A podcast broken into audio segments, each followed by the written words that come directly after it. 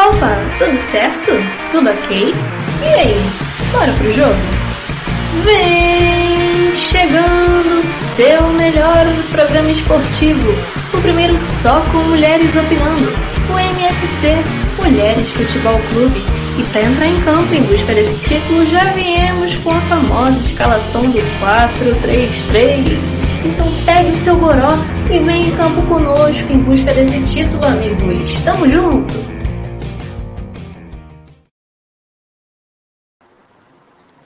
Boa noite, pessoal. Estamos começando mais um MFC. Hoje é um dia especial, porque hoje é o Dia Internacional da Mulher. Então, queria primeiro dar parabéns para todas as mulheres. E é um dia que é marcado por muita luta, então Continuaremos lutando por nossos espaços na arquibancada, em campo, comentando sobre o futebol. E espero que a gente consiga mais e mais respeito e representatividade. Então é um dia que não é só para dar parabéns, é um dia também de muita luta. E queria dar parabéns para todas as mulheres que a gente continue junto nessa, nessa luta. Todas as meninas aqui que acompanham a gente, todas as meninas que participam, você que está assistindo aí de casa. E é isso aí. Vamos começar então falando sobre o Fluminense, já que eu estou no comando do programa de hoje, desse dia especial. E já não vou começar muito bem, né? Porque o Fluminense perdeu o último jogo do Carioca na segunda rodada para a Portuguesa de 3 a 0. Foi um jogo que o Fluminense, né, tá com sub-23, sub-20 para jogar, mas foi um jogo muito complicado, porque principalmente a zaga do Fluminense já não era nem a zaga do titular do sub-23, né? Fluminense tem o Luan Freitas e o Frazan como titulares. Eu tenho muitas críticas ao Frazan, porque ele já tem 24 anos e ainda joga com a base do Fluminense. É um cara que já jogou Sul-Americana, um cara que já, já tem alguns jogos pelo Fluminense. E mas ele não tem não conseguiu demonstrar muita habilidade para ser um jogador de time titular e acaba jogando sob, é, com os garotos de sub-20, sub-23 no Campeonato Carioca, né? Inclusive, é, eu acredito que do primeiro jogo do Fluminense, que o Fluminense perdeu, é, tenha sido muito por culpa dele também. É óbvio, tiveram erros do juiz, claro, né? Mas também erro dele na zaga. E aí, nesse jogo contra a Portuguesa, né? É, ele não pôde jogar, nem o Luan Freitas, que é um zagueiro que eu gosto bastante. E acabaram entrando dois zagueiros que, na verdade, foram contratações do Fluminense e a gente já viu que não deu certo, então o Fluminense já pode mandar embora porque o time do Fluminense em geral também não fez uma boa partida, mas a zaga foi terrível. É, a gente criou muita oportunidade. Destaque para mim é o Gabriel, que jogou muito bem. É, para mim foi um dos melhores, se não o melhor. Junto com o Ganso, que achou ótimos passes ali. É um cara que queria dar assistência, a gente via que queria dar assistência, mas ninguém fazia o gol. Né? O Samuel perdeu um gol na cara. É, o John Kennedy segurando muita bola é muito garoto junto querendo fazer futebol e eles acabou não saindo nenhum gol. O Fluminense acabou perdendo de 3 a 0 para Portuguesa, mas aí a vida que segue porque domingo tem Fla-Flu, né? Ainda com os jogadores do sub-20, sub-23 e mas aí depois da próxima da quarta rodada é, a gente já vai ter que colocar começar a colocar os times principais para jogar. Então, é, eu acho que isso vai melhorar, né? Porque atualmente o Fluminense é o lanterna do campeonato, mas ainda falta muito jogo para jogar. E o principal que eu não posso deixar de mencionar é que a vitória do Palmeiras na Copa do Brasil nos deu a vaga direto na Libertadores da fase de grupos. Então, para mim, eu tô, tô, pensando nisso e acredito que o torcedor do Fluminense também só tá pensando nisso, porque Carioca fica pra depois, tudo fica depois. O que importa é a nossa vaga na Libertadores de do, da fase de grupos. E é isso aí. Domingo que vem, Fla-Flu. Já tô pensando, já vamos com sangue nos olhos. Os meninos, tanto do Flamengo quanto do Fluminense, é uma base muito boa de, ambos. Então, vamos ver no que vai dar. Mas é isso. Agora vamos chamar a quem venceu sobre o Fluminense, né? Vamos chamar a Mari para falar um pouco sobre essa vitória da Lusa. Boa noite, Mari. Boa noite, gente. É, boa noite, Marina. Primeiramente, feliz Dia das Mulheres. É que esse dia seja um dia para a gente rever é, algumas coisas que acontecem na sociedade, não só isso, né? mas para a gente dar mais espaço para as mulheres, não só em todas as situações, mas assim, também no futebol, no estádio, né? A gente que sofre diariamente com isso. Mas enfim, vamos falar de coisa boa, né? Hoje é o nosso dia e a portuguesa ganhou de dois times grandes em menos de uma semana.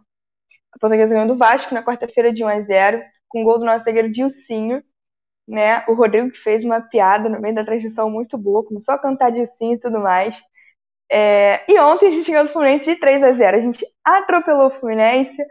É... Tudo bem que era o time sub, não sei o que deles, mas o que conta é a vitória, ganhamos de 3 a 0 né? E eu não tenho nem como medir a minha felicidade, que somos líder. Eu nunca na minha vida imaginei que fosse falar isso.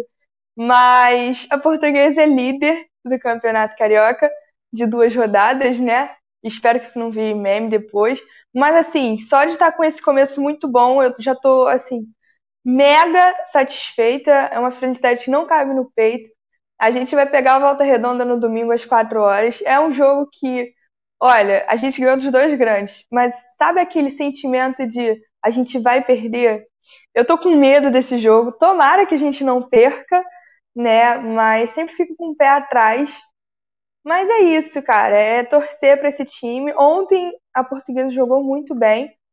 É, mas também não posso tirar méritos do Fluminense. Eles anularam o nosso melhor jogador, o Cheyenne. Mas assim, cara, eu não tenho nem palavras para esse time. Né? Contra o Vasco a gente deu uma vacilada no segundo tempo, né? A gente voltou como se não soubesse jogar bola, muitos erros.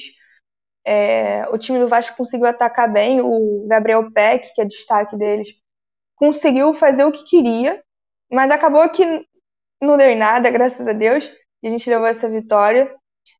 E é isso, não tem muito o que falar da portuguesa, né?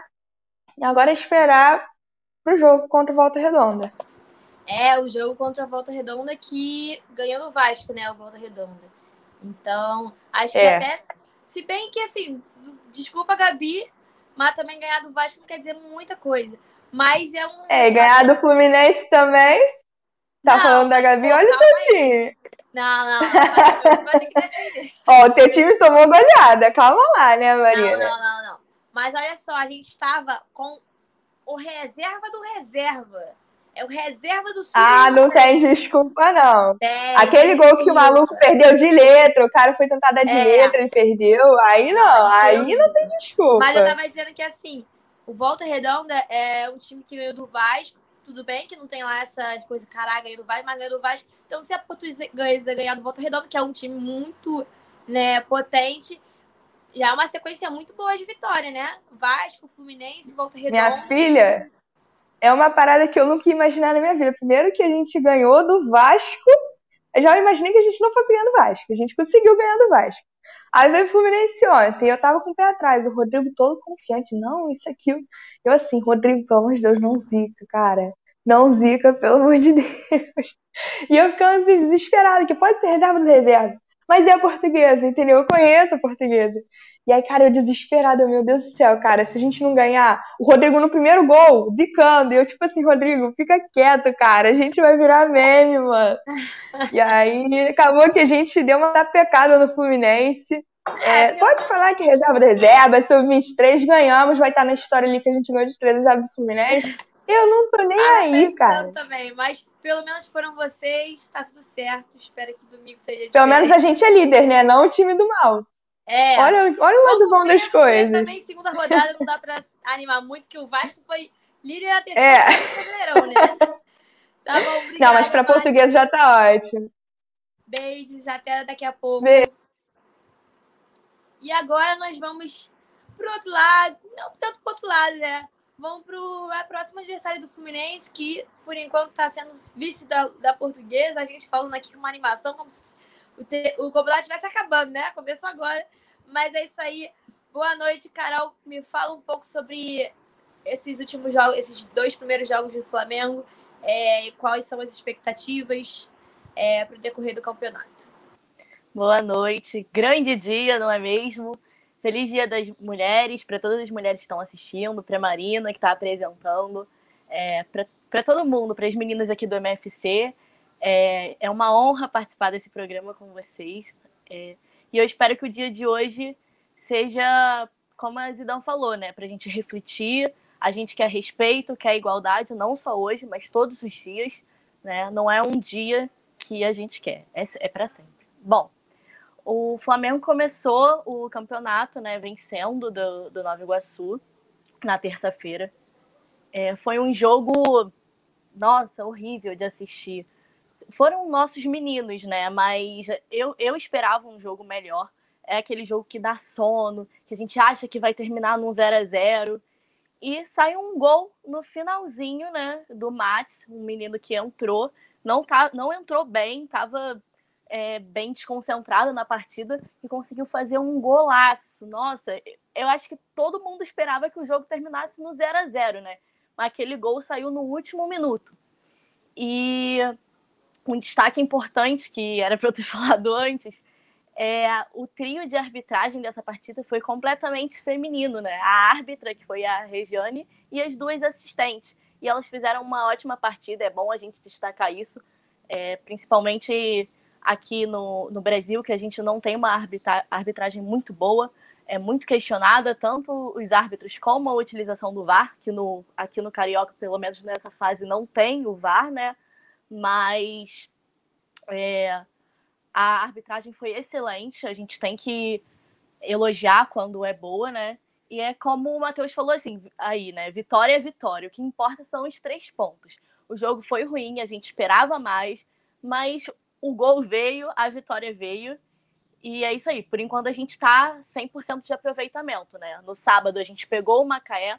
Já foi um time mais experiente, né? O Hugo Moura, que estava emprestado para o Curitiba, voltou. E aí ele começou jogando. É um volante muito bom. Eu adoro ele. Ele jogou muito bem nesse jogo. Meteu uma bola na trave. O PP também voltou, é, jogou esse jogo, né? Que não tinha jogado primeiro. Ele que sofreu um pênalti logo no início do jogo, bateu da trave. Esse jogo é o, o jogo da trave, porque foram muitas bolas na trave, né? Mas apesar desse pênalti perdido, né, o Flamengo conseguiu dominar a partida, jogou melhor do que o primeiro jogo, né? E não teve tanto lance de perigo, mas nas vezes que, que chegou, conseguiu aproveitar, né? O, o Michael, que é um, um destaque negativo, destaque, né? Não sei nem se pode se dizer isso, mas foi um ponto negativo, que é um jogador que, que é mais experiente e pediu para jogar nesse início de campeonato em que os, os titulares não estão jogando e ele não se mostrou muito, né, para o que veio. É um jogador que foi caro e a gente espera dele algo melhor, porque no Goiás, quando ele jogou lá, ele fez uma temporada muito boa, né? E aqui no Flamengo não, não tá sendo nada disso, né? Tá muito diferente. É... Os gols, né? O Rodrigo Muniz, caramba, foi. Que isso, cara. O Rodrigo Muniz, ele fez dois golaços, né? Golaços de cabeça, né? Um, ele é um atacante que cabeceia muito bem. Eu tava falando isso até com, com um amigo meu. É, eu não. Ah, eu não sei nem o que falar. Eu, antes eu criticava a entrada dele quando o Ceni colocava, porque ele não, não fazia nada. Mas realmente, nesse time do Flamengo, ele tem uma noção muito boa de posicionamento, de cabeceio, sabe medir a força, sabe colocar. E foram duas assistências que ele recebeu também maravilhosas. O, o primeiro gol, o Mateuzinho, é, ele cruzou, né? E no segundo foi o Ramon, que, cara, uma assistência, assistência sensacional, na medida certa. Então, assim, são garotos que a gente tem que dar valor. São dois laterais que são apoiam muito, muito ofensivos. E a gente tem que dar um carinho para essa base, né? Porque a, base promete, a base vem forte. E como a Marina falou, o próximo jogo é Fla-Flu, né? Domingo. E tô ansiosa já Outra coisa que eu queria falar é do Rafinha, né? O Flamengo tá aí algumas semanas já conversando com o Rafinha. Talvez ele volte para o Flamengo.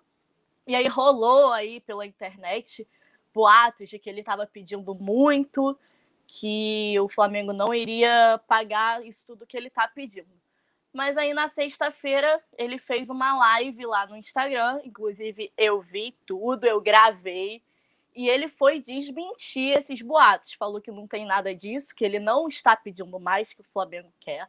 Não sei quem está certo, quem está errado, mas estou dizendo o lado dele, né? Ele falou que está sim conversando com o Flamengo, que ele tem vontade de voltar e que está tudo caminhando bem. Então, as minhas expectativas é que o Rafinha e o Flamengo se é, assinem um contrato nessa semana, né? É o esperado. Eu espero que volte, por favor, Rafinha. Eu te xinguei muito quando você foi embora, mas eu te amo. Sério, quem ama, perdoa.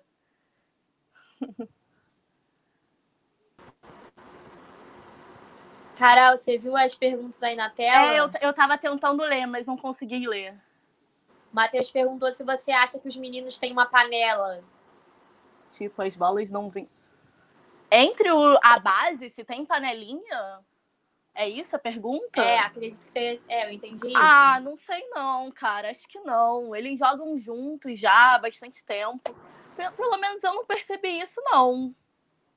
E a do Aloysio falando sobre a, o Flamengo utilizar mais a base para comprar o elenco principal. O Flamengo tem gasta muito dinheiro com o elenco principal, né? Tem muita gente nova. É. Acho que fica complicado abrir espaço para base, mas então, o que, que, então, você acha? Eu acho, eu não sei o que o Rogério vai fazer, né? Eu acho que ele deveria utilizar mais a base, né?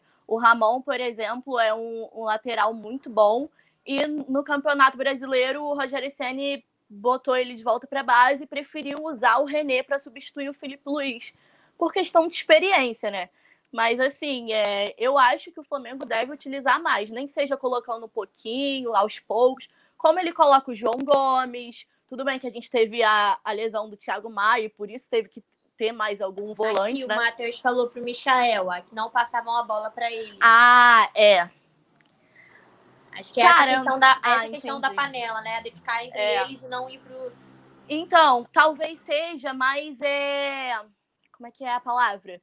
os, os meninos jogam muito Tem mais juntos, né? entrosamento né? com Isso, eles, é entrosamento. Né?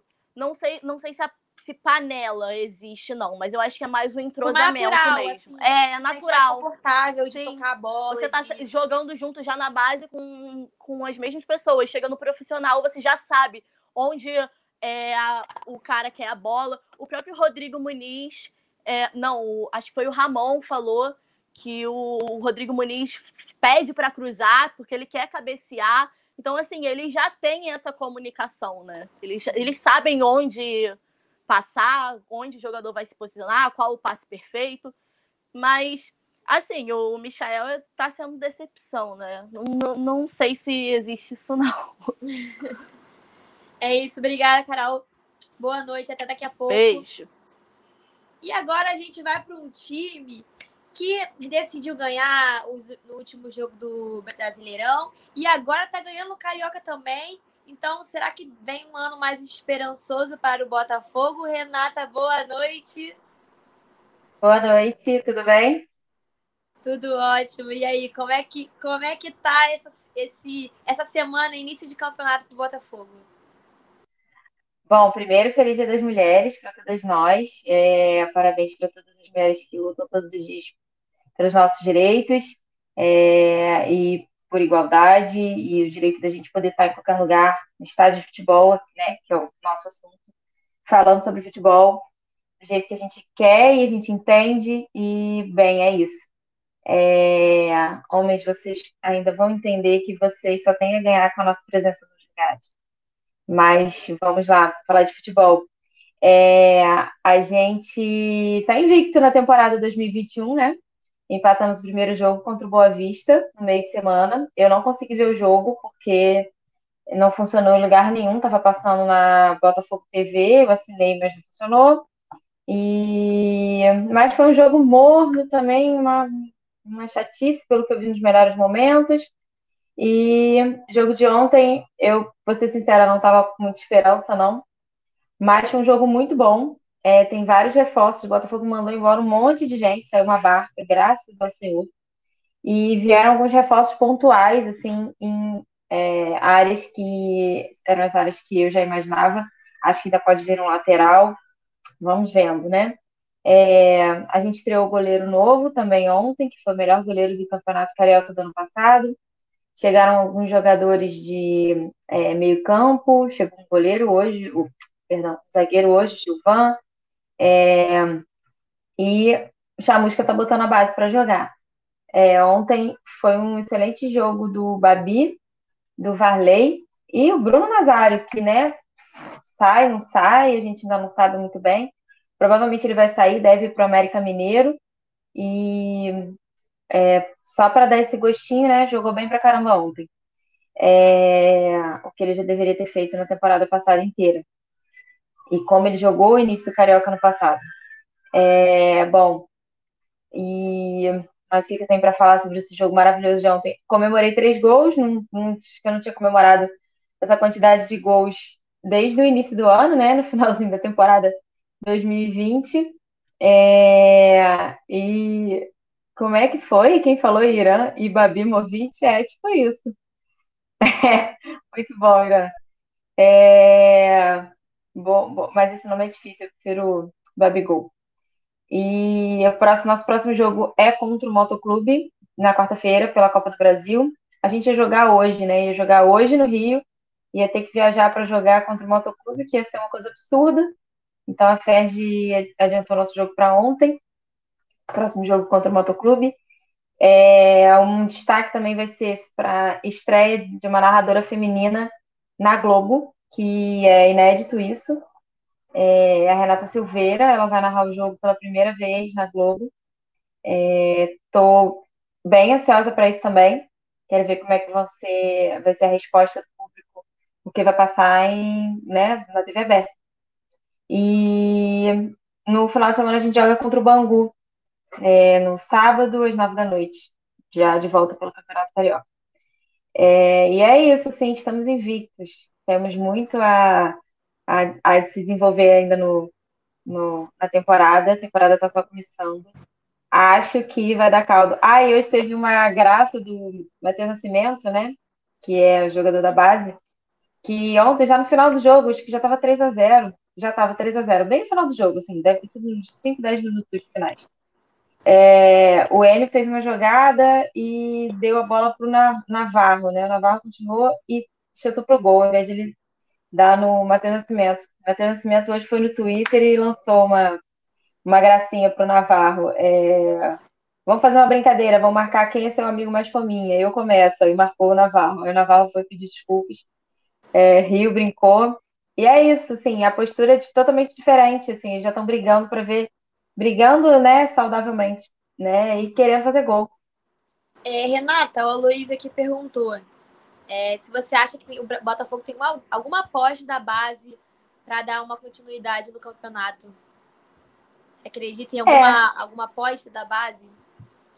Tem esses três que eu acabei de falar, né? O Enio, o Rafael Navarro e o Matheus Nascimento, que são atacantes, são bons, muito bons. É, tem o Canu, né, que é, aparece que não vai ser mais negociado, que é o zagueiro, que é excelente. É, a gente tem aí, né, saindo de base. Base, eu vou destacar esses quatro. O Caio Alexandre deve ir embora, está com proposta do Canadá, ele deve sair. E vou destacar a volta do Carly também, que eu tinha esquecido de falar, que fez um acordo com o Botafogo para tirar a ação na justiça e voltou. Acho muito bom, acho muito bom ter ele na zaga. É, eu gostaria de ver uma dupla ele e Canu, acho que vai dar um caldo legal. Tá bom, obrigada, Renata. Beijos, até, já. até daqui a pouco. E agora nós vamos para o outro lado da tabela, que tá lá agarradinho junto comigo, mas não vamos ficar mais agarrado lá embaixo, não. Que é a Gabi do Vasco. Boa noite, Gabi. Conte o que está acontecendo com o Vasco. Dois jogos, duas derrotas, estamos juntos nessa. Mas me conta aí as suas percepções sobre esses dois primeiros jogos do Vasco no Campeonato Carioca. Boa noite. Boa noite, Marina. Primeiramente, um feliz Dia das Mulheres a todos, que possamos ter o direito de fazermos o que quisermos, na hora que quisermos e do jeito que quisermos. E só para frisar vocês, porque eu sou muito orgulhosa é, Dulce Rosalina foi a primeira mulher a liderar uma torcida organizada, que é a torcida organizada do Vasco, que resiste até hoje nas bancadas. Então, acho que é legal para se falar aqui. Muito orgulho. Meu time tá uma bosta, mas a gente tem uma história muito legal, muito bacana e eu acho importante frisar. Vamos para a parte triste da noite. Então, como a Marina falou, dois jogos e duas derrotas. É uma vergonha, uma vergonha. É, foi uma derrota de 1 a 0 portuguesa e uma derrota para Volta Redonda. Bom, é difícil a gente ter a gente ter alguma expectativa sobre o Vasco, ainda mais depois de ter caído para a Série B é, no Campeonato Brasileiro. Então, assim, eu não estou nem um pouco animada. Não estou fazendo muita questão de assistir os jogos e assistir inteiros. O Vasco é uma bosta, não, sabe, não consegue criar jogadas, não faz nada direito em campo. E esse vai e vem de quem se apresenta, quem vai largar o clube, quem vai ficar, quem vai sair. Tá uma confusão toda. E temos algumas novidades. Uma novidade que, a primeira que eu vou falar, que eu não tô nem um pouco contente, nem um pouco mesmo. O Vasco dispensou o Marcelo, que veio do Madureira, um zagueiro de 23 anos. Na minha opinião, muito promissor, que estava jogando muito bem. Para mim, a zaga que eu estava, dos jogos que eu mais estava gostando, que eu acho que estava dando um trabalho melhor, é, atuando melhor, que era o Ricardo Graça e o Marcelo. E, assim, não estou entendendo o Vasco, ele tirou, ele não quis mais contrato, é, o Madureira, o nosso o presidente do Madureira, ele ajuda se pronunciou, é, dizendo que o Vasco é, falou que não teria mais interesse, é, porque ele estava por empréstimo, né? Estava emprestado para o Vasco, ele é do Madureira, ele veio junto com o Catatal. E o Vasco não quis ficar com ele, simplesmente o Vasco dispensou e deixou o Erley. Então, assim, é difícil a gente ter esperança, é difícil a gente ficar contente. Então, descontamento. Tô muito descontente, entendeu? Muito revoltada, porque isso é uma sacanagem, entendeu? Parece que eles querem brincar com a cara do torcedor. E o Igor Catatal foi pro Vitória, não continua no Vasco. E o Vasco já está com duas contratações que foram apresentadas ontem, que é o meia Marquinhos Gabriel, Marquinhos Gabriel, desculpa, é... e o Hernando, que é ex-Bahia. Marquinhos Gabriel é ex-Cruzeiro, ex-Corinthians, não sei se vocês conhecem. Não é aquele jogador que, ai, nossa, porém, eu acho que para uma Série B, eu acho que vai ajudar. Assim, eu espero. E essa semana o Wellington Nem vai vir fazer um teste, é, vai visitar nossa casa, fazer uns testes. O Vasco está querendo contratar. Confesso que por mim não contrataria, não gosto. É, e também está tentando trazer o Zeca, um lateral. Está só conversando com o Inter, é questão de valores. Não sei se vem, mas espero que sim. Hoje eu gosto dele. E é isso, Marina. Nosso próximo jogo é contra o Nova Iguaçu no sábado. E eu espero que venha uma vitória, né? Porque, olha, o bagulho tava ruim no Brasil, agora tá ruim no Carioca. Não sei mais. Acho que tô. Nem isso, eu acho. Não, vai recuperar, vai recuperar, porque eu tô ali embaixo também, eu não quero que aconteça nada com o Fluminense. Então a gente vai recuperar isso aí. Vamos mandar algum outro time lá para baixo, pelo amor de Deus. Boa noite, Gabi. Boa noite. Obrigada. E agora, antes de mudar de campeonato, eu queria falar também uma coisa que eu tinha esquecido. Mas aí eu vou falar agora para vocês, quem está acompanhando, que era sobre o futebol feminino do Fluminense Sub-18. As meninas do Sub-18 feminino do Fluminense estão classificadas para a final do Brasileiro, que vai acontecer, se eu não me engano, no final de semana agora. Então, é muita dedicação. A gente sabe que o futebol feminino já é difícil ter um profissional, né? E aí a gente precisa muito da, do apoio da base, meninas, clubes que incentivem a base do futebol feminino para criarem meninas preparadas é, para jogar. E a base do Fluminense tem um, um elenco assim, é uma administração em volta do futebol feminino espetacular. Então, essa vitória aí que garante a vaga na final do Campeonato Brasileiro Sub-18 feminino é incrível e eu queria destacar esse ponto. Mas é isso, voltando para os campeonatos, vamos lá para Minas, falar um pouco sobre Atlético Mineiro, que se eu não me engano, Ju me corrija se eu estiver errada, Atlético Mineiro está invicto no Campeonato Mineiro, né? Boa noite, me diga aí quais são as suas percepções sobre esse começo Oi. de campeonato do Atlético. Olá. É, a gente está invicto, a gente ganhou já na rodada, na primeira rodada, né? Agora a gente goleou o Uberlândia de 4 a 0. A gente teve sim o apoio da base e a estreia do Hulk, né? Do tão esperado Hulk. Acho que todo mundo estava esperando essa, essa estreia e ela veio com assistência. Eu acho que o Hulk ele, ele mostrou que, que veio aqui para agregar, para somar. Então acho que não sei, acho que o torcedor acabou se animando com, com a vinda dele depois desse 4 a 0 que teve gol do Tardelli também, teve é, do Júlio César, que é um garoto que estava na base de 18 anos. Então, eu acho que foi bastante assim benéfica a, a vinda do, do Hulk, né? Bastante animadora, mas vamos ver no decorrer do, da temporada como é que vai ser, né? Em relação ao, ao mercado do Galo, né? A gente está procurando o Gemerson, que foi recém-contratado pelo Corinthians. O Galo já deu uma proposta para o Gemerson, se eu não me engano. E, e ele até que gostou da ideia, até então, mas até agora não tem nada concretizado.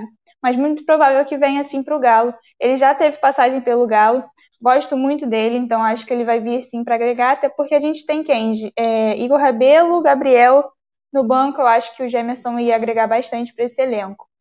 É, outra coisa que eu queria muito destacar em relação a esse time é que eu senti que essa mistura que estão tendo na, no Mineiro, né, nesse campeonato estadual, com o garoto da base, com, com as peças novas que estão vindo, eu acho que está sendo bastante aproveitado, assim, né? Porque você consegue ter uma visão maior do seu elenco. Querendo ou não, o nosso elenco estava de descanso de duas semanas, voltou agora para treinar, mas acho que é muito, muito interessante essa, esse uso né, de, de jogadores na reserva como titulares no Mineiro para sim testar, ver o que, que é benéfico e o que não é benéfico para o elenco. E é isso, o Galo ele volta só no sábado contra o Patrocinense, se não me engano esse jogo vai ser no Independência, às 19 da noite. Em relação ao segundo colocado do Mineiro, eu tenho o América Mineiro, que acabou ganhando de 2 a 1 se eu não me engano, nesse fim de semana.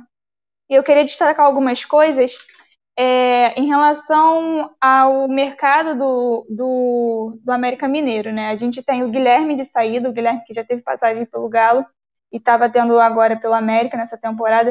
Eu acho que não vingou de uma forma assim bastante de sucesso, então acho que acabou gerando essa saída dele. E o Ademir, que teve um destaque assim monstruoso no, no ano passado, eu acho que está de saída, mas ainda está tá averiguando se vai de fato sair ou não. Então está cogitando a saída dele. Um cara que veio foi o, o Leandro Carvalho, que estava no Ceará. Ele volta para o time do, do América Mineiro para tentar agregar. Se não me engano, ele fechou até o 2025 o contrato dele. Muito, muita coisa. E tem o zagueiro, se não me engano, o Ricardo Silva, o nome dele, que também vem para agregar o time do Lisca, que não é à toa que veio para a Série A, subiu para a Série A, fez uma boa campanha na, na Copa do Brasil e está fazendo uma boa campanha no Campeonato Estadual. Vou dando sequência, então, agora para os times de São Paulo. Vou começar com o campeão da Copa do Brasil, que foi o Palmeiras, né? Ele acabou de uma forma assim, um tanto quanto xoxa, na minha opinião, mas conquistando a taça. Ele, no agregado, se eu não me engano, ele fez 4x0, 3x0, 4x0. Isso, 4x0. É, com gol de menino, enfim, eu acho que o, time do Palmeiras, é, na mão do Abel Ferreira, fez, fez acontecer, não é toa que ganhou a Libertadores, é, a Copa do Brasil agora. Então é um elenco que, que tem que ser reforçado sim, não é à toa que o Abel Ferreira está atrás de volante, se não me engano, da, é, Danilo Barbosa o nome, ele é do Nice, da França, então ele está buscando volantes, é, zagueiros e tudo mais, porque precisa sim. Eu acho que o time do Palmeiras tem um banco um tanto quanto limitado, mas sim conquistou a Copa do Brasil, que é mais um título para o bolso deles, se não me engano, é o quarto título da Copa do Brasil que eles conquistam. E é isso. Em falar de estadual, eu vou mencionar que ele empatou de 2 a 2 contra o Corinthians, debaixo de uma chuva assim imensa, é, usando sim os jogadores de reservas e enfim, questão de base, e conquistou esse, esse empate, né? Esses próximos dois jogos, se não me engano, contra Ferroviária, São Caetano, eles vão continuar usando os times, assim, reservas e, e da base, porque deram descanso devido à conquista da Copa do Brasil. Enfim, dando sequência, eu vou falar do Bragantino, que é o décimo colocado do Paulistão, que, que até então eles acabaram sofrendo um pênalti no último jogo contra o Guarani, que acabou resultando no empate de 1 a 1 e foi uma revolta assim tremenda para ambos do, tanto no, no, banco quanto na, dentro de campo, o Barbieri, ele, na, na, entrevista, ele até comentou foi um absurdo a expulsão, foi um absurdo esse pênalti, mas vale lembrar que não tem VAR nessa etapa do, do Campeonato Paulista, então você acaba virando refém das situações que, de fato, aquele pênalti não era para ter sido é, feito, realizado, enfim, isso é fato, mas enfim acabou sendo prejudicado. Então ficou no empate de 1 a 1. É, no domingo ele pega o Santo André. Em relação ao mercado do Bragantino, que também está sendo muito movimentado, a gente tem o Claudinho, né, renovando o contrato até 2024, e o Barbieri até o final do ano que vem. E em questão de saída e, e volta, o Jadson do Cruzeiro, né, ex-Cruzeiro, ele pretende vir para o Bragantino, isso já está certo. E quem está saindo é o Morata, né, que foi um nome bastante cogitado, é, bastante mencionado na temporada passada através do Bragantino. Dando sequência, eu vou falar do Corinthians, que empatou de 2 a 2 como acabei de mencionar em relação ao Palmeiras. Mas eu queria muito destacar a participação do Vital em todos os jogos que ele está vindo, vindo fazendo, né? Ele está tá numa sequência bastante agradável assim para o Mancini. E não é à toa que ganhou ontem de 2 a 1 em cima da Ponte Preta, com gol de Jô, se eu não me engano, acho que o Jô também fez gol. E, e é isso, o time do, do, do Corinthians até então teve a volta do Luan, que estava três meses sem participar de, de nenhum jogo. Mas é aquilo, né? O Luan ele, ele veio, é, voltou, retornou, mas não retornou com muito sucesso, né? Você sentiu que na parte ofensiva o Luan ele não agregou tanto. Não sei porquê, mas eu acho que, que é, é, mais pela falta de sequência que ele teve. E é isso. Se eu não me engano, na, no final de semana pega o São Caetano. E, e é isso em relação ao futebol masculino. Em relação ao futebol feminino do Corinthians, eu vou mencionar Libertadores do futebol feminino que que está sendo assim monstruoso. Eu, se eu não me engano, agrega 24 gols em dois jogos apenas. Na sua estreia pela Libertadores, eles pegaram, se eu não me engano, ele Nacional do Equador e, e, golearam de 16 a 0 já no começo assim, do, do campeonato. E no jogo de, dessa semana, eles golearam mais uma vez, se eu não me engano, 8 a 0 um time do Peru.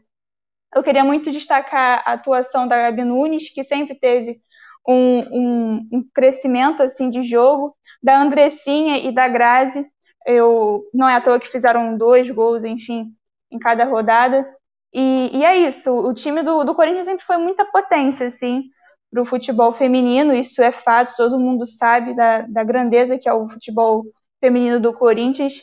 E é isso. Na quinta-feira eles pegam o, o América de Cali para decidir a primeira fase da Libertadores, mas está bem seguro em relação a isso. Agora vamos falar do vexame do Santos, que perdeu de 4 a 0 para o São Paulo, né, com uma saída assim horrível do, do John no gol. A maioria dos gols foram falha dele, não só dele, mas eu acho que, que culpam muito ele porque ele não teve, não teve noção nenhuma, ele estava adiantado em, em, lances que não eram necessários e acabou resultando em quatro gols. Tivemos gol do PP, do PP, me perdoa, do Pablo, do, do Roger, se eu não me engano. O Pablo, que vinha sendo muito criticado durante a temporada passada, está numa sequência assim, bastante agradável. Fez gol contra o Flamengo, fez gol no último jogo, é, agora contra o Santos. Então você vê que o, o Pablo está voltando a ter um, um, crescimento em relação ao futebol dele. Né? Em relação ao São Paulo, ele pega o Novo Horizonte no sábado apenas, e, e foi anunciado né, essa semana a saída do Banco Inter como seu patrocinador mais, master, né? Ele tinha beirava a um milhão de retribuição por mês ao São Paulo. Isso acaba frustrando bastante, porque não é o, o primeiro patrocinador que sai do São Paulo durante a temporada, mas eles já estão atrás de outro patrocinador, não sei o motivo, mas apenas foi anunciado pelo próprio Banco Inter. Né? O Toró, o atacante Toró, ele pode ser emprestado para o Sport, e, e, acho que é isso em relação ao São Paulo. Agora, em relação ao Santos, né, que conseguiu uma vaga suada para a Libertadores desse, dessa temporada, joga amanhã pela Libertadores contra o Deportivo Lara, se não me engano, é às 17h15 da noite, na Vila, é, que não vai ter a presença do Marinho, não vai ter a presença do Pará. É bem provável que o, o Ângelo é, assuma essa posição, que tenha Jean Mota no time, porque, se não me engano, tanto o Marinho quanto o Pará estão se recuperando de, de Covid, então acabam desfalcando esse elenco para esse jogo, que é um tanto quanto importante.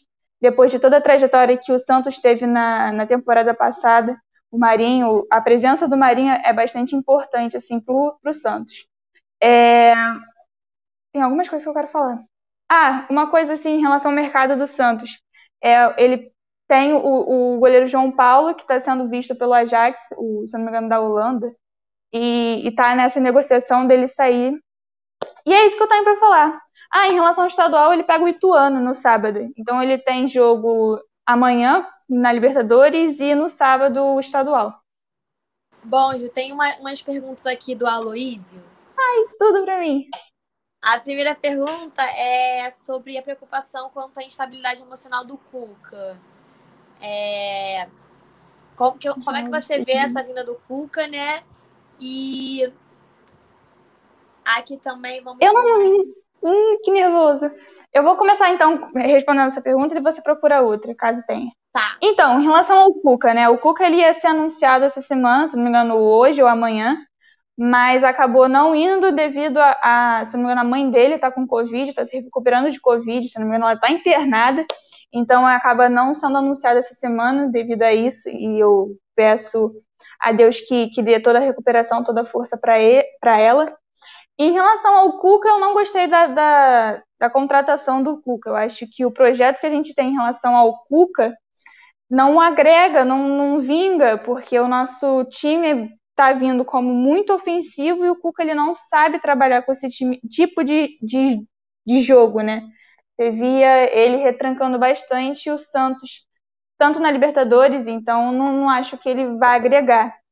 O Cuca ele é bastante ou é 8 ou 80, né? Ele tem essa, essa é, ele vibe disse que o Aloysio até compara um pouco com o São Paulo, ele fala sobre temperamento, e aí ele disse que é, você acredita que o emocional do técnico pode dificultar a continuidade do trabalho? Ah, com certeza, Marina, não tem nem dúvida, tá ligado? Tipo, como é que eu posso te explicar? É, acaba afetando o elenco inteiro. Se você estiver mal para você comandar um time, acho que não tem como você dar sequência no seu trabalho. E o Cuca, ele é muito disso. O Cuca, ele tem uma instabilidade emocional surreal. Isso ele veio mostrando tanto no Santos, até mesmo no Galo ele mostrou isso. Então, isso é fato. Instabilidade emocional o Cuca tem de sobra. Ele é um cara que é pessimista, não é à toa que na final da Libertadores que a gente conquistou em 2013, ele no segundo tempo para a volta, né? Ele falou que não ia dar certo, que não era bom tentar e tal. Isso, isso acaba me frustrando muito, porque é uma final de Libertadores, tem que tentar até o fim, e o Cuca simplesmente largou de mão. E então a instabilidade emocional se encontra nessas horas. E, e é isso, eu acho que a vinda do Cuca talvez dê muito errado, mas alguns torcedores, por todo histórico que ele teve com a conquista da Libertadores, acho que vai vingar. Eu não acho, mas espero, torço para que vingue, porque meu time, infelizmente, eu tô com essa praga no meu time. Obrigada, Ju. Boa noite. Nada. Até daqui a pouco. Boa noite. E agora vamos só voltar rapidinho para fazer uma pergunta para Gabi que está aqui nos esperando. Gabi, volta aqui rapidinho para falar, para responder uma pergunta da Luísa também sobre o Vasco. Ele aqui conta que contra o Volta Redonda ele percebeu que o Vasco foi um pouco mais insinuante do que na primeira partida, mas sem muito êxito. Você acredita que a instabilidade pós-rebaixamento vai influenciar no trabalho do Vasco nesses jogos do Carioca? A Marina, sem dúvidas, porque eu acho que o time ele já vai já com o psicológico abalado. É igual, vamos dar um exemplo, é, o teu time vai perto, sei lá, de 5 a 0 para um rival. Ele já vai para cima jogo como? Totalmente Exatamente. abalado, entendeu?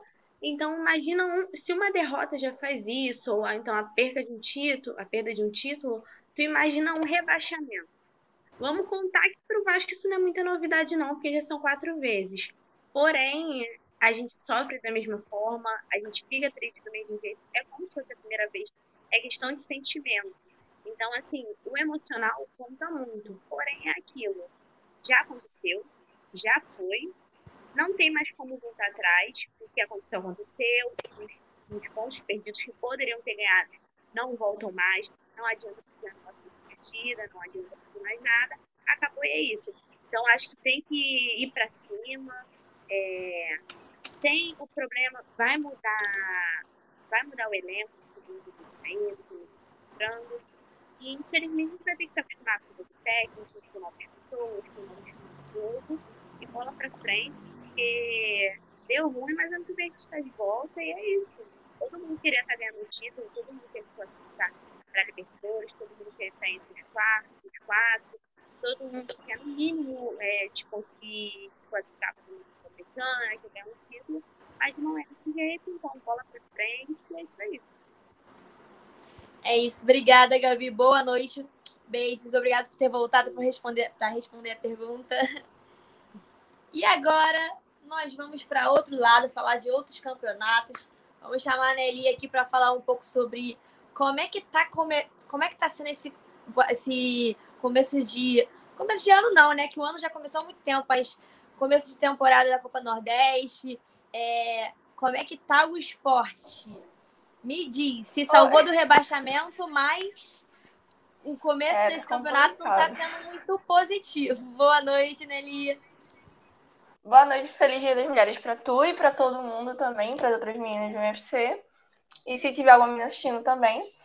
É, falando assim, a situação do esporte está bem. tá complicada, né? De uma forma bem. Assim, tô sendo bem generosa falar complicada, né? Tá, tá horrível a situação. É, nessa última semana a gente jogou estadual e Copa do Nordeste. Primeiro foi o jogo do estadual contra o Salgueiro na ilha. Foi um empate de um jogo horroroso. É, meio misto, assim, tinham jogadores do time principal, do, do time principal. E falando do jogo mais importante pra gente, na Copa do Nordeste contra o CRB, porque é uma competição que vale muito mais do que um estadual para qualquer clube nordestino aqui. Né, que joga competição, claro, né? Falando das, das diversas diferenças que tem entre os vários clubes, os, muito, os muitos clubes que tem aqui na região. Mas para quem joga a Copa do Nordeste, né, falando como torcedor do esporte, eu prefiro mil vezes vencer o título da Lampions. É, que aconteceu? A gente pegou o CRB no, no Rei Pelé com o time da base e perdemos, né? É, é assim, é doloroso falar isso, porque é como se não tivesse planejamento, Fomos um time da base. Uma das competições mais importantes pra gente, colocaram um time da base, o que não faz sentido nenhum. Parece que o único objetivo foi querer queimar os jogadores. Os meninos da base, realmente, só muitos jogadores ali nem jogaram profissional ainda. Realmente foi um negócio absurdo que aconteceu. É, eu realmente eu tô, eu tô nem mais revoltada, eu tô é triste mesmo com o que tá, com o que tá acontecendo com o esporte. Né? Então, assim, é, é até difícil falar, porque são um amontoado de, de situações, de acontecimentos que entristecem o torcedor do esporte, né? Porque não era pra gente estar tá pensando dessa forma, sabe? Não era pro time estar tá na situação que está agora. Não era para estar tá passando por certas coisas. Perder faz parte, mas também é muita falta de planejamento você colocar numa competição muito importante, né? Colocar uns meninos que simplesmente não tem não tem é, carga, sabe? Para estar tá jogando aquele jogo como é importante. Então, assim, é, na temporada passada, a gente correu sérios riscos de não jogar o mata-mata da Copa do Nordeste, né? E eu tô vendo a temporada passada sendo o espelho da atual. A gente tá se espelhando nela, para falar a verdade. Porque a gente começou assim a temporada jogando com vários times diferentes, todo jogo que é, qual foi o resultado, né? A gente jogou quadrangular do rebaixamento no estadual e a gente se classificou no sufoco para as oitavas da Copa do Nordeste e fomos eliminados pelo, pelo Fortaleza nos pênaltis. foi um jogo até que a gente foi bem, a gente foi melhor que Fortaleza, mas enfim, de qualquer forma a gente foi eliminado por eles. E agora tá acontecendo a mesma coisa. Nós estamos jogando com vários, com vários times diferentes. Né? Como o calendário tá cheio, tem várias competições, uma em cima da outra, o correto deveria ser, na minha visão, colocar o time da base para jogar no estadual, Copa do Nordeste e Copa do Brasil, é o melhor time que puder. Tem que ser o primeiro time. Os melhores jogadores disponíveis, você tem que jogar aquelas competições. Porque financeiramente a Copa do Nordeste não dá tanto dinheiro. Mas é melhor do que o estadual. Até porque é questão de orgulho mesmo, assim, você querer ganhar um título. Estadual, o Sport é o maior campeão com uma. Não sei se travou aí, mas travou pra mim. O Sport é o maior campeão pernambucano com larga vantagem, né? Para os outros rivais da gente. Então, assim, se Santa Cruz vencesse pelos próximos 10 anos seguidos, o, o estadual ainda assim não bateria o número de títulos do esporte. Então, a gente praticamente paga para jogar o estadual porque realmente não dá lucro nenhum não, não dá lucro. E Copa do Nordeste é questão também muito de orgulho. Nós somos tricampeões, nós somos os maiores campeões da competição. A gente só perde para Vitória e somos empatados com Bahia em número de títulos. Então, assim, eu gostaria muito do título da Lampions, mas hoje eu vejo como favorito o Ceará. Mas a Copa do Nordeste é tão boa justamente pelo fato de que, assim, favoritos sempre existem, mas não significa que eles vão ganhar. Então, assim, as últimas nove edições foram nove, nove campeões diferentes. Então, assim, é sempre imprevisível, né? O único time, assim, grande, assim, um dos grandes aqui, Náutico nunca venceu, mas eu queria muito ser tetra. Eu queria muito ser tetra da Copa do Nordeste. E agora nós vamos jogar o jogo mais importante até agora, até aqui, né? Na quarta-feira, pela Copa do Brasil contra o Juazeirense, na Bahia, né? E todo mundo sabe, né, que o empate já classifica nessas situações, né, como o esporte, o empate já classifica. Porém, né, o esporte vem de vexame dois anos seguidos, se eliminar na primeira fase, né, que para mim é um absurdo, porque não faz sentido. É um time que já foi campeão e realmente, mesmo se não tivesse sido campeão, não, é inaceitável você ser eliminado por times de divisões inferiores, como Série C, por exemplo é inaceitável. Então, quarta-feira, a gente vai jogar contra o Juazeirense pela Copa do, pela Copa do Brasil. Valendo dinheiro, porque a gente está precisando de dinheiro, sim. Porque se a gente não pagar a dívida é, com o esporte de Portugal, né, briga de esportes aí. se a gente não pagar a dívida, é, a gente corre o risco de perder seis pontos, que nem o Cruzeiro na Série B, a gente começar o campeonato com menos seis pontos. Espero que não aconteça porque a gente tem dinheiro para pagar depende muito da gestão. Eu acho que travou, né? Enfim, depende muito da gestão. Essa situação é bem complicada, mas a gente tem que seguir em frente, né? É isso. Mas é, você falou que sobre o esporte jogar com um time da base e tal. Mas por que, né? Se tá, tá priorizando. Você falou, eu também concordo com você. Tem que botar o melhor time para jogar todos os campeonatos. É realmente complicado, né? Porque é muito apertado acabou de, de, acabar o brasileiro, já começa a Copa Nordeste, estadual, sei lá o quê. É, e se o Nordeste, o Nordeste, o esporte não foi classificado, né, para Sul-Americana, mas, é. mas se tivesse também, daqui a pouco já ia começar. Então é uma realmente uma correria. Mas eu acho que é isso, tem que mesclar, se não mesclar bem, para ter um time sólido, porque são também campeonatos super importantes para conseguir dinheiro, né? É, é porque não faz sentido você jogar com um time à base numa competição importante. Qual, você tá poupando para quê exatamente? Não faz sentido. O jogador tá sendo pago para jogar. Se a competição vale, ele tem que estar tá jogando, não importa. Exatamente, é. Obrigada, Nelly. Boa noite. Obrigada. Beijos. Tchau. E agora nós vamos para outro lado do Brasil completamente. Vamos falar com a Diandra, que ficou. Apesar da nossa torcida, o Flamengo, o Flamengo acabou sendo campeão, mas Diandra, me diga aí quais são as expectativas é, do Internacional nesse começo, começo de campeonato estadual. E também para é, é, como é que vai ser esse ano para o Internacional, o que você espera, como é que está sendo esse começo estadual para o Inter. Boa noite. Oi, boa noite. Para, como eu falei, essa, essa temporada, assim, para o Inter é mais para testar time de transição, né? Como agora mesmo está acontecendo. Um pouquinho antes de eu entrar ao vivo, começou o jogo, uh, foi marcado o gol do Yuri Alberto. O Inter estava perdendo de 1 a 0 agora mesmo, mas acabou empatando. E o Inter tá com uma gurizada bem boa. Até nós estávamos conversando, né, um pessoal que o Inter tem grandes chances de manter toda essa gurizada, né, para aproveitar mesmo, utilizar eles em campo e tudo mais. E é algo que o, que o Miguel também quer, né? E temos outros vários para fazer a, a janela, né? Fazer a troca, uh, fazer dinheiro com, com eles. E Campeonato Gaúcho, acho que é mais para isso, não tá dando para reclamar, exceto o último jogo da, da quinta-feira, que eu achei o, que o Inter fez uns erros bem grotescos, assim, umas jogadas, parecia que não estavam acostumados a, a jogar futebol, né? Parecia bastante isso.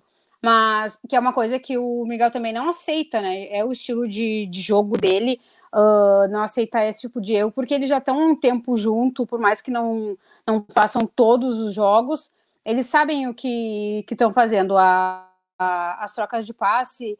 No último jogo, o Inter não estava conseguindo se armar e desarmar com tanta facilidade como vinha acontecendo nos outros jogos com o comando do Abel ainda, né? Então, eu acho que o início do, do Inter está sendo bem tranquilo, assim, sabe? Apesar da gente ter vindo desse, desse choque que foi todo da semana uh, que passou do, do Campeonato Brasileiro, né?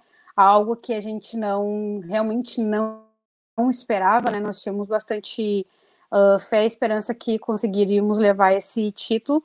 Mas é isso, essa semana o Miguel foi apresentado ao clube, né? Assinou o contrato que, como eu já tinha comentado aqui, ele tinha só um pré-contrato com, com o Inter, e agora oficialmente ele é nosso técnico. Porque até semana passada, na hora do MFC, eu estava olhando no Wikipedia do, do Inter, do Google, o Abel ainda era nosso técnico, né? Agora já até lá já está atualizado.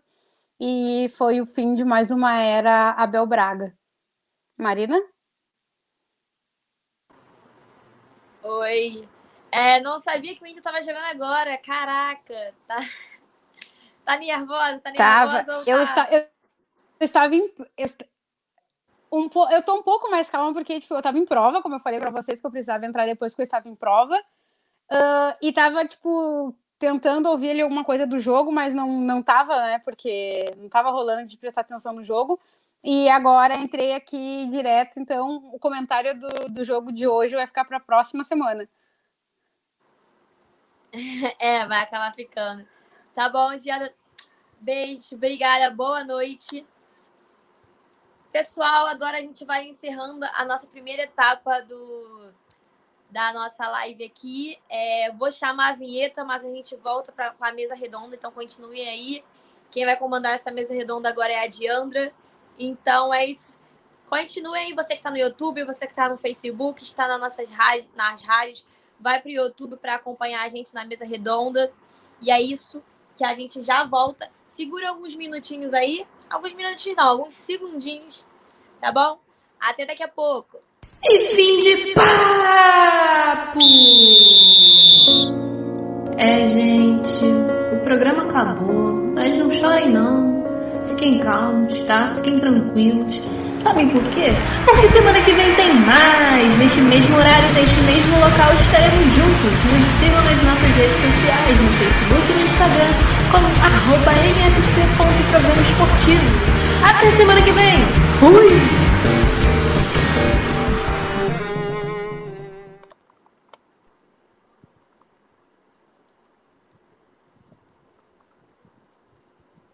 Pode falar? Todo mundo ficou mudo? E eu acho que a Diana tá travada.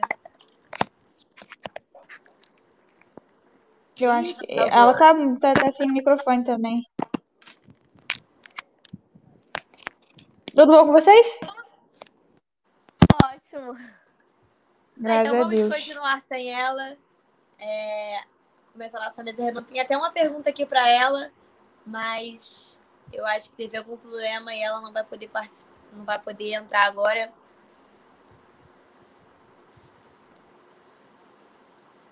Vou deixar. Deixa eu ver se ela aparece pra ela responder voltou. a pergunta.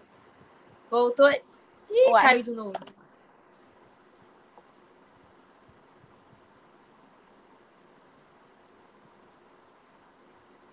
Tá, então vamos seguir É, a a vida do sequência. Tá meio difícil.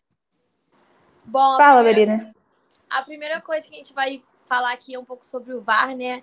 É, a gente sabe que o VAR é, um, é uma tecnologia cara e que acaba sendo muito é, questionada em todos os campeonatos, né? É, apesar de ser fundamental para corrigir um erro, acaba não, às vezes, até na frustração de não corrigir alguns erros, né? E, se torna uma polêmica. E no nos campeonatos estaduais é, acaba sendo um- um- uma tecnologia cara, né? Os times acabam não bancando é, esse, esse VAR. Só que, assim, por que o VAR para os estaduais é, é, um, é alguma coisa muito cara? Vocês acreditam que os times me- de menores expressões acabam não querendo bancar? É, também tem os times grandes que muitas das vezes se sentem prejudicados e querem um VAR, né? Para auxiliar ali. Por que não bancar o VAR nos campeonatos estaduais? Carol, você quer falar?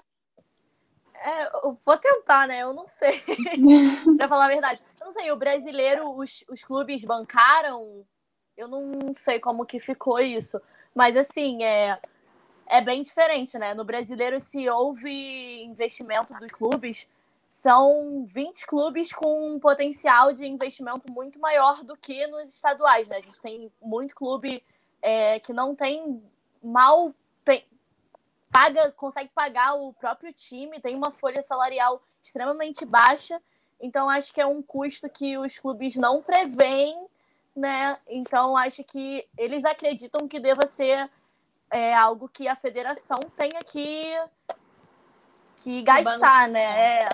Então acho que Mas, é mais por é, esse lado. Por exemplo, se for usado pela federação, porque a federação do Rio de Janeiro, por exemplo, em São Paulo, é, tem desde, se eu não me engano, né? Tem desde o início do Campeonato Paulista.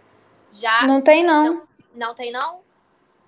Não, porque nesse, nessa semana rolou, até no jogo do Bragantino, um pênalti mal dado, uma expulsão mal dada e tal. Tanto é que na, na entrevista o Barbieri criticou bastante a arbitragem, falando que como não tem VAR, acaba tendo roubo e tal. Mó estresse do cacete. Então não tem.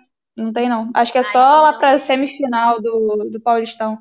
Acho É, que no então- Carioca é a, é a final, São né? os clássicos É, e, no a, a Carioca, final, né? é, na final- nos clássicos também? Não, os clássicos não tem. Eu não, eu não sei, mas pelo que eu ouvi, ia ser só na final. Ah, então é, deve ser só na É, final no Mineiro é mesmo. só a final. Não tem, não tem Talvez, outra, E- outra vai fase. ser, tenha, né, porque. As- a final só vai acontecer devido aos jogos anteriores. Então, assim, os erros Exatamente. dos anteriores vão modificar totalmente a dinâmica da final. Né? No próprio jogo do. Não jogo que o VAR vá né, consertar Maria? tudo. Eu acho que, tipo assim, o, o VAR sempre erra. No Brasileirão errou em, em vários, vários jogos. Mas dá uma segurança, querendo ou não, sabe? Porque tem uma revisão, enfim.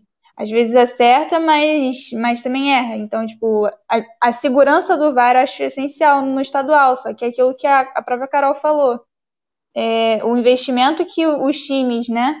A, a folha salarial e tudo mais, a, a quantia de, de dinheiro que os times da Série A têm, tanto é que na Série B não tem, não tem VAR, só tem na Série A É, o, o o Rodrigo VAR, falou né? aí, quem É, banca o o Rodrigo. VAR é sempre os clubes. Clubes. Então, é, aí geralmente a Série A, ela tem, tem os times, né, tem, tem mais, é, como é que eu posso dizer, mais... né? Exatamente, coisa que na Série B não tem, na Série C não E assim, tem. no- no Estadual Brasileirão- não vai ter. no Brasileirão era algo que, que os clubes mesmo estavam querendo, né? Eu acho que muitos clubes mesmo já estavam querendo essa tecnologia, achando que poderia resolver todos os problemas. A gente viu que não resolveu, que acaba surgindo até novos problemas. Então acho que acaba criando um impasse que, pô, a gente investe esse dinheiro. A gente tá- não tá tendo o retorno que a gente Botar, quer. Então, assim, E não- assim, é investir em campeonato que já não tem mais é o valor que tinha antigamente, como é- são estaduais, né?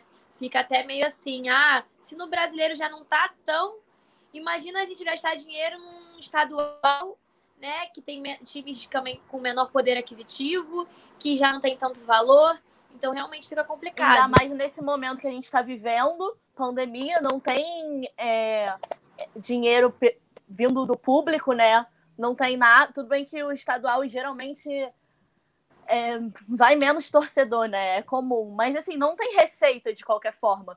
É, é um momento que todos os clubes estão ainda estão passando que a gente não tem previsão de quando isso vai melhorar.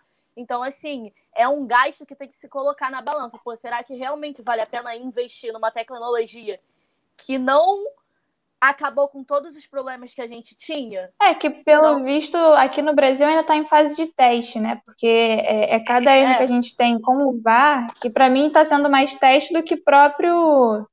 Sim, do que próprio a, dado, né? O, o trouxe. A, a arbitragem já humana, a gente já tem muitos erros. E aí a gente vem com uma tecnologia para tentar acabar 100% e as discussões continuam. A gente tem que primeiro qualificar nossos árbitros, né? A gente ainda tem um, uma qualidade muito é, ruim. Por exemplo, que até aqui o Matheus citou e também está citando aqui embaixo, o Fluminense foi prejudicado no primeiro jogo contra o Resende.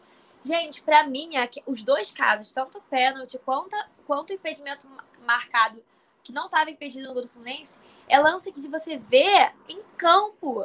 Não Já precisa marcar. vá para marcar um lance daqueles. O então, impedimento daquele foi ridículo. Foi assim, ridículo. ridículo. O, o, Bandeirinha, ele correu pro meio de campo marcando gol. Quem, quem voltou e depois o Bandeirinha voltou atrás foi o juiz. Então, assim, por que o juiz não seguiu a recomendação, não seguiu o, a primeira a primeira coisa do, do Bandeirinha, sabe? E aí, um lance que, assim, total, não tinha questionamento nenhum. A bola não teve desvio nenhum. Os zagueiros estavam totalmente é, quase dando gol. E aí os, os próprios árbitros não, não conseguiram marcar dentro de campo um lance claro desses. Cara, né? a, o, a. Como é que é o nome? A decisão final é do árbitro, né? Mas assim, o Bandeirinha tá lá, ele tem a melhor visão do impedimento. Não, ele tá lá só pra isso, praticamente. Ele tá, é, ele tá pra isso. Como é que o árbitro chama essa responsabilidade para ele se ele não tem a visão certa do lance, cara? Tem que ter, ser muito, sei lá, cabeça dura no momento que a gente está tendo vários erros e ele chamar essa responsabilidade, eu é meio e nada esse a ver, ponto né? aqui também acho importante que levantaram que sem a receita da Globo piora mais ainda. Sim. Com certeza a gente está vendo que esses streams aí dos cariocas não estão rendendo quase nada comparado que a, a Globo né, é, rendia para os times. E aí complica mais ainda você querer investir nesse campeonato que não tem visibilidade, não tem dinheiro, não tem nada. Então, vamos investir. É, apesar dos pesares, eu gosto muito do, do, do, campeonato estadual, de um modo geral. Acho que dá muita visibilidade para, tipo, cidade de, de interior. Ou, sei lá, eu falo Sim. isso pela luz, ou falo Revelar isso até jogadores.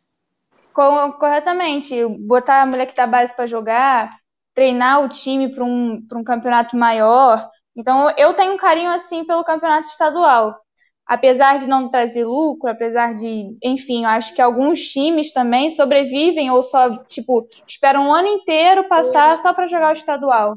Entendeu? Não, é, então, apesar de não dar lucro, eu, eu continuo achando que o estadual é uma boa opção de ter.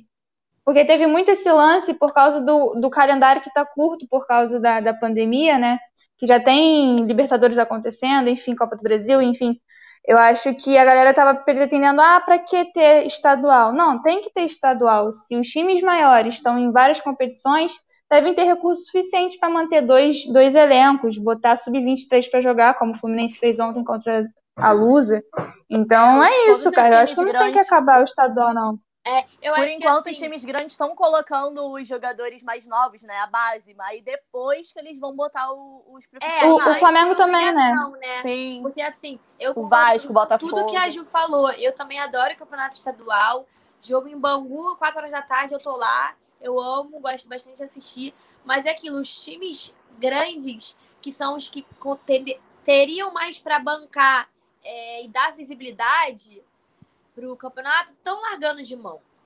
E também Sim, não, não dá um valor. Principalmente no Rio de Janeiro por causa da Ferdi, porque a gente sabe que tem uma é uma briga com a Ferdi, tem ali um, um tumultozinho. Então, acho que também isso dificulta mais ainda a boa relação com, os, com o campeonato estadual, que é o Carioca, né? Então, sem esse apoio dos grupos dos times maiores com os times menores, realmente fica difícil dar essa visibilidade, apesar de ser um campeonato que a gente ama e que a gente quer muito que continue, né? Não vire um campeonato largado. Né? Não vire. É uma, já é uma pré-temporada, mas eu esperava muito que não fosse uma pré-temporada. Eu quero que seja um campeonato disputado, né? E é, falaram aqui também da Record, que pode ser que, é, pode ser que passa. Também tá perdendo, né? Pontos e tal. Não tá tendo tanta visibilidade que a Globo tinha. E esperamos que acho que É também, mas, mas acaba perdendo para a Globo porque a Globo ela tem uma estrutura assim, né? Não é à toa que ela tem filiais, Sport TV, enfim, Premiere, enfim. Então ela tem uma estrutura assim surreal para fazer um jogo ser transmitido, coisa que a Record não tem. É, o SBT Record, muito menos. Assim, a Record, ela ainda tá perdendo para Globo, mas para eles não tá sendo perda, tá sendo uma, um ganho. Porque um ganho, porque é o ponto é, deles. A, a audiência que eles estão ganhando não se compara ao que eles ganhavam antes. Então, para eles, tá no lucro, entendeu?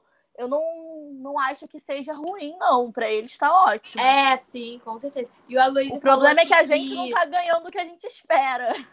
É. Apesar do, do da, de cada clube receber 100% das assinaturas que estão das suas TVs próprias, né? Fluminense, Flamengo e tal, não, não vai chegar a receita que receberia se tivesse é, sem ser se estivesse na Globo, né?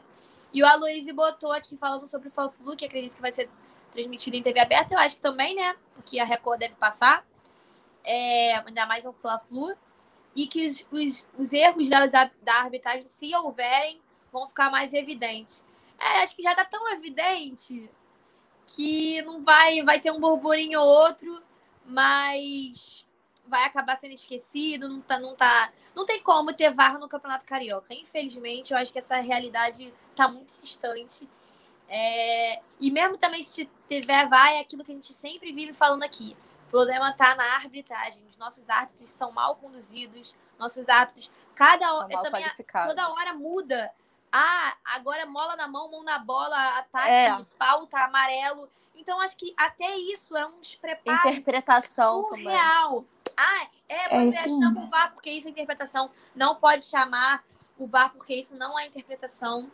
Tem então... muita incoerência. Então, assim, eles têm que se juntar e falar: olha só, vai ser desse jeito. Eu tava vendo algum programa aí, agora eu não lembro, que estavam falando que a CBF ia preparar melhor a arbitragem, ia mostrar vídeos para poder mostrar, ah, dessa forma é, tem que ser interpretado desse jeito. Porque a gente tem que chegar num consenso, tem que ser o mais objetivo possível. Eu sei que cada um vai ter uma interpretação de uma jogada, mas, cara, não muita coisa tá abrindo margem para interpretação. Eu acho que não pode ser assim, porque senão vai ser essa discussão eterna. Porque vai dar sabe... um jogo e no outro jogo não vai dar. É, a gente sabe então, assim, que isso pode acontecer tanto por maldade, mas também sem querer. Porque é. é o árbitro tem a opinião dele, né? Se a interpretação vai ser a interpretação dele. E outra coisa que eu queria falar dessas plataformas de streamings, né? Eu acredito que não deva vingar isso, né? Eu não sei como é que tá a adesão, mas eu acredito que os clubes é, tinham uma expectativa muito maior com relação a isso. Pelo menos a Flá TV, né? É, eu vi o pessoal reclamando muito que a, toda hora caía. No primeiro jogo o, que foi contra o Nova Iguaçu, ficou o primeiro o tempo todo sem transmissão, só conseguiu no segundo tempo. E no jogo contra o Macaé ficou instável também. Então, assim, é, como é que você quer fazer que o seu torcedor compre algo, o produto que você está vendendo, que você está fornecendo, se o produto não é bom, se não está dando o que a gente quer? A gente não vai, o, o torcedor não vai pagar só para ajudar clube, porque a gente quer ver o campeonato, né? Para ajudar o clube, aí ele dá outra coisa, paga sócio torcedor, sei lá. Agora, pô, já não tem o, o. já, a gente já não tá podendo ir no estádio, né? É certo isso, óbvio, a gente tá no meio de uma pandemia. Mas a gente quer ver o jogo. E aí você entrega um produto horrível desse, que cai o tempo todo, instável. É, se, se não melhorar isso, não vai para frente. É, concordo. E agora, para a gente finalizar com uma pergunta bem descontraída, mas eu acho que eu, eu acredito que eu já sei até a resposta de todas aqui. É sobre qual camisa de time você nunca usaria e por quê. Pode começar, Carol. Só uma, hein? Hã? Só uma. Pô, eu queria botar em segundo lugar o Vasco, mas. Tá, vou falar em primeiro mesmo, então, já que só pode uma, Vasco. Impossível. Imagina, eu tá na rua com uma camisa do Vasco. O pessoal vai achar que eu sou sofrida. E você, Ju? Ah, é o Cruzeiro, né? Não tem nem como. Não tem como fugir. Olha que, que aqui tem muitas. Mas não tem como. Ó, eu já vesti camisa do Fluminense por causa de aposta, já vesti camisa do Sport, já vesti camisa do Vasco, mas do, do Cruzeiro não, não desce, não. Nem do Flamengo. Eu, eu já Meu pai- também. Oi? É Flamengo, com certeza. Da Marina, é. Carol que é já, já usou camisa do Fluminense porque tive que vender camisa do Fluminense, ela teve que colocar pra servir como modelo. Não, não foi. Teve negócio da faculdade que precisava, lembra? Não. Que você, queria, tinha, que você tinha que tirar uma foto pra imitar o, o veterano. Ah, e aí era um casal, era um menino e a menina tricolou. Aí a Marina, ai, Carol, vem fa- faz essa foto comigo, por favor. Eu, ah, do Fluminense. E quando eu pequena botei, também, mas. pelo menos umas três vezes ela já colocou. Cara, quando eu Não, quando pequena eu tive que botar eu- do Flamengo, infelizmente. eu não sabia que era futebol. Eu botei, eu botei camisa de tudo. Aí E eu não vale. Mas, eu. Mas eu assim, pra falar a verdade, tem muita gente que fica, ai, ah, não bota camisa nenhuma. Eu não ligo. Pra mim, tô nem aí. Eu sei qual é meu time, entendeu? Depende, depende. Eu acho que Eu acho que não tem muito isso também. Já, ai, botou camisa de time, ai, meu Deus. Gente, cada um sabe do, do amor pelo seu clube. Não vai ser ela botando uma pessoa botando a camisa de time que vai mudar isso, pelo amor de Deus. Tem tanta gente que põe a camisa pra botar pra fazer selfie nas redes sociais e isso demonstra o quê? Nada. Então, isso também não vai demonstrar nada. É o- os momentos que você passa pro seu clube. E a minha resposta, com certeza, é Flamengo.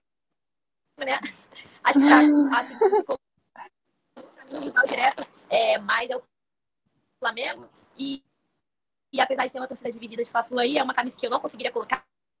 A camisa do mal, tá fazendo coisas negativas. Tô fora. E é isso aí, meninas. É, é, muito obrigada pela participação. Hoje foi um dia mais que especial. Beijo. Dia da mulher, então tá aqui. Grande dia! Futebol é muito importante e muito gratificante. Então é isso aí. Se inscrevam no canal aqui nosso. beijo. Participando. Muito obrigada pela atenção de vocês, por todo o carinho. A próxima segunda. Beijos! E fim de papo! Lancei um É, grande gente, no- o programa acabou, mas não chorem não. Fiquem calmos, tá? Fiquem tranquilos. Sabem por quê? Porque semana que vem tem mais! Neste mesmo horário, neste mesmo local, estaremos juntos. Nos sigam nas nossas redes sociais, no Facebook e no Instagram, como arroba mfc.programa esportivo. Até semana que vem! Fui!